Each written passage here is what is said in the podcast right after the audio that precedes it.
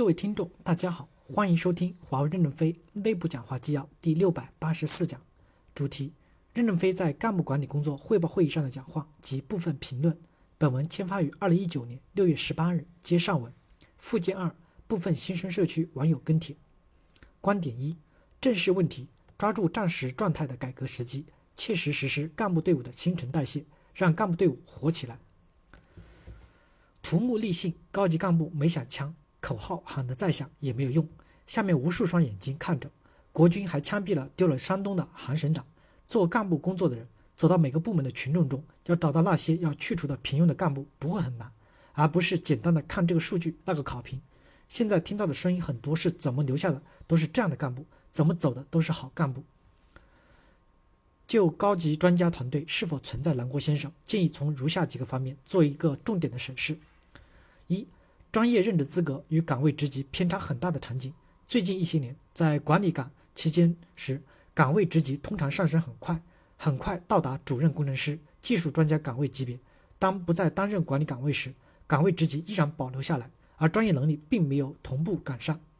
二，短期内技术职级提升较快，人员岗位职级提升很快的场景，比如一年内持续升级的情况，常见一鱼多吃的情况。及多年过往某件事儿情持续的支撑，多次快速的升级，并未有新的重要贡献的匹配。三、专业知识经验输出几乎为零的场景。作为高级专家，内部的汇总大家意见的胶片专家除外，不说在业界有影响力，至少在内部要体现自己的专业能力吧。如果说自己的专业能力如闷在葫芦里的饺子倒不出来，或不愿意分享传递，那这样的高级专家对公司有何益处呢？四。建议不要过于将绩效考核作为评判南国先生的条件与标准，这样容易导致循环论证的误区。近几年的绩效考核承载了太多的东西，可信度已经大打折扣。豆腐就是豆腐，专业能力就是专业能力，不然很难进行下去。如何应用呢？一、基于以上的一些场景统计分析审视，对非管理岗而言，以技术任职资格作为一个相对可以参考的基准，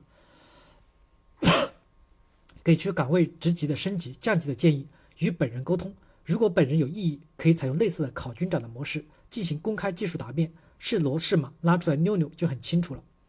第二小点，对管理岗而言，是否在某些领域试点能拿出多年的多年前市场干部大辞职的魄力，重新竞聘上岗机制，这样才能真正让能者上，庸者下。既然管理岗管理岗职级成正这么高，很多的十九加二十级的，就应该让有能力、有意愿、有责任担当的人去领导。减少降熊熊一窝的情况。